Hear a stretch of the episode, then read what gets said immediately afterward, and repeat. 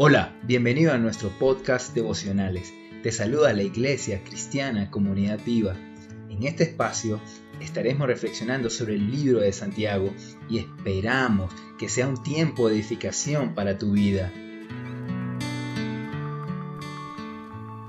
Hola mis hermanos, Dios les bendiga grandemente. Espero que hayan tenido un excelente y bendecido inicio de año 2021.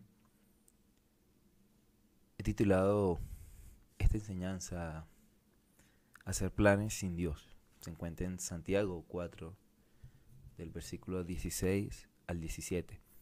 Y tiene que ver con los planes.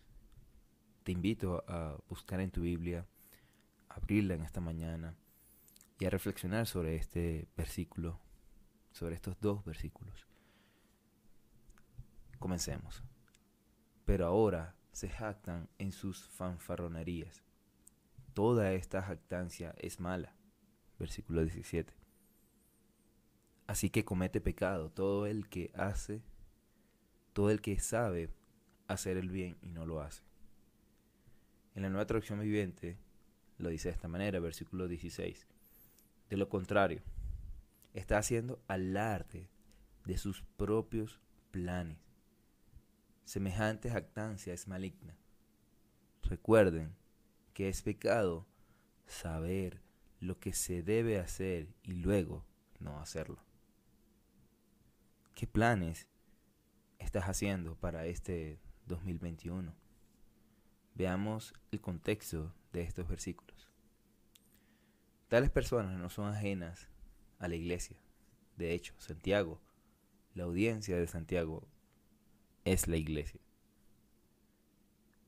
Están en ella son cristianos que en alguna medida habían marginado a Dios en su día a día, es decir, habían desechado a Dios en sus planes. Consideraban que todo cuanto planificaban saldría conforme a sus deseos y, y proyectando sus intereses como si el futuro fuera suyo. A estas personas le está hablando Santiago.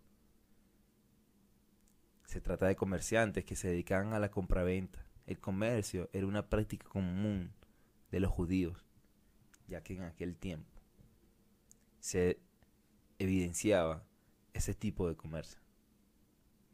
El espíritu que se aprecia en estas personas era vanaglorioso. Los comerciantes planificaban sin tener en cuenta a Dios, confiando simplemente en su libertad. Pareciera que tenían dominio sobre el tiempo, tal como se manifestaban con estas palabras, hoy o mañana iremos a tal ciudad. Habían elegido el lugar a donde querían ir y habían determinado cuándo lo harían. Era gente acostumbrada a la planificación. En cuanto al momento, dicen hoy o mañana. En cuanto al lugar, para llevar, llevar a cabo los negocios, tal ciudad en cuanto al tiempo, un año, y en cuanto a, propósito, comerciaremos y ganaremos. ¿Acaso será mala la planificación? En modo alguno, cualquier empresa debe ser planificada antes de llevar a cabo un plan, un propósito, un proyecto. Jesús mismo enseñó la necesidad de planificar. Eso lo vemos en Lucas 14, Versículo 28 al 30 leemos.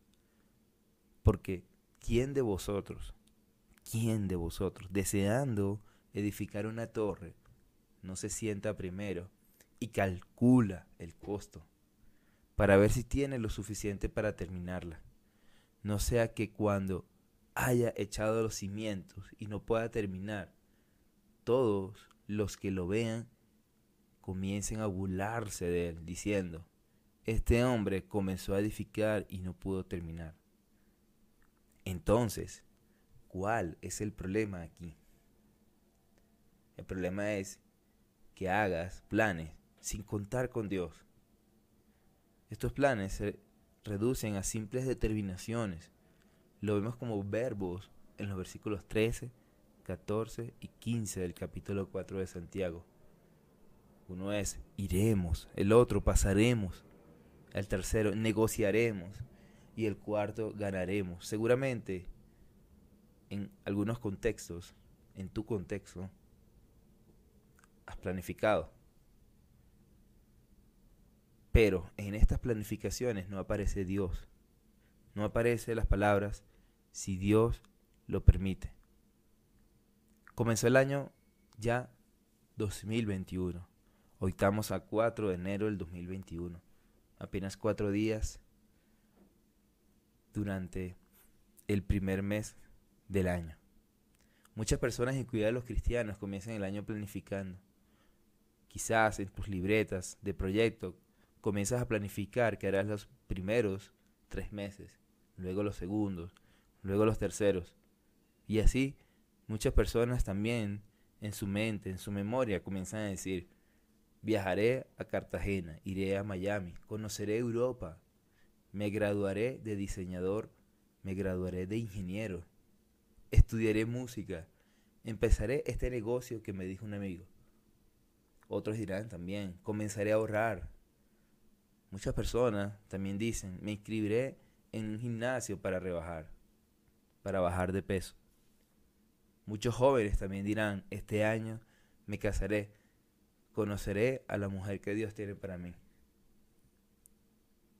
Pero, pregunto, ¿está Dios en tus planes? ¿Pones en oración que se haga tu voluntad? Cuando quieras hacer algo, pide sabiduría, horas para que se haga la voluntad de Dios. Proverbios 19:21 dice así, el corazón humano genera muchos proyectos, pero al final prevalecen los designios del Señor. Planificar no está mal, debemos planificar. Debemos ser sabios en nuestro tiempo. En tu tiempo debes ser sabio. Sin embargo, ser sabio también es depender de Dios. ¿Cómo podemos buscar en los planes y proyectos la voluntad de Dios? Santiago dice que aquel que no incluye a Dios en sus planes, versículo 16, está haciendo alarde de sus propios planes. Y semejante jactancia es maligna. porque es maligna? Observen estas palabras. Alarde de sus propios planes. Alarde de su propio yo alarde de sus propios deseos. Orar para que se haga la voluntad de Dios te conecta con los planes de Dios. Planificar sin oración es arrogancia y orgullo. Por eso, esta semejante jactancia es maligna, porque es arrogancia, es orgullo. Es decir, a Dios no te necesito. No te necesito en mis planes. No quiero hacer tu voluntad. Estos planes que haces sin la voluntad de Dios pueden no terminar bien. Es más, seguramente no terminará bien. Porque Dios resiste a los soberbios. Eso está en Santiago 4.6. Casualmente, el texto que hemos estado estudiando. Pero Él da mayor gracia, por esto dice, Dios resiste a los soberbios y da gracias a los humildes. Depender de Dios en tus planes es ser humilde. ¿Hay orgullo en los planes que estás haciendo para este 2021? ¿O comenzarás a depender de Dios en todos sus proyectos? ¿Le has preguntado a Dios cuál es tu voluntad para tu vida? Señor, es la voluntad que estudie esta carrera. Dios, es tu voluntad casarme este año. Señor, es tu voluntad que viaje a este país.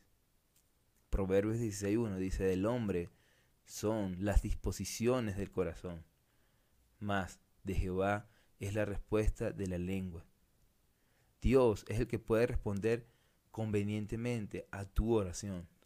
Hay muchas formas de hacer las cosas, cientos de maneras de planificar, pero solo una es la correcta, la de Dios.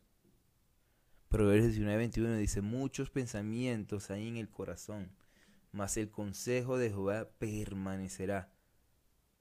¿Cuál debe ser la jactancia del creyente? Bueno, Pablo tenía una jactancia, pero esa jactancia era la correcta.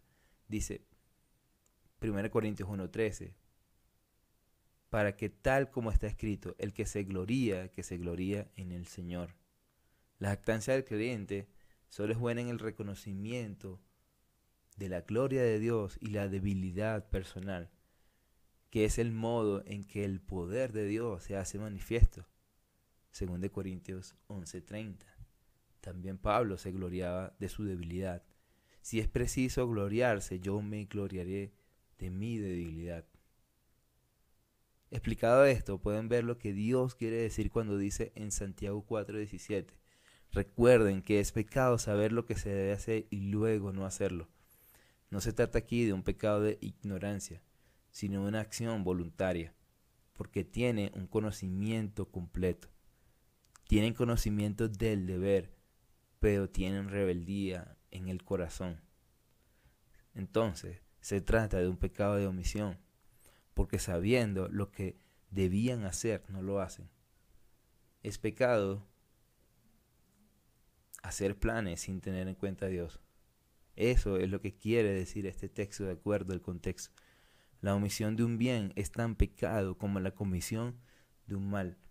Los creyentes a quien se refiere Santiago en esta carta conocen la fragilidad y brevedad, brevedad de la vida, la soberanía de Dios, y lo que deben hacer ante estas dos verdades. Sin embargo, no lo hacen. Hicieron planes sin la guía de Dios. Iremos, pasaremos, comerciaremos, haciendo alarde de sus propios deseos. Entonces resultan rebeldes para Dios, orgullosos y vanagloriosos. En su día a día no tomarán en cuenta a Dios. La verdad es que esto puede traer frustración en la vida del creyente, una relación incorrecta con Dios cuando toma decisiones sin la guía de Dios, sin la voluntad de Dios.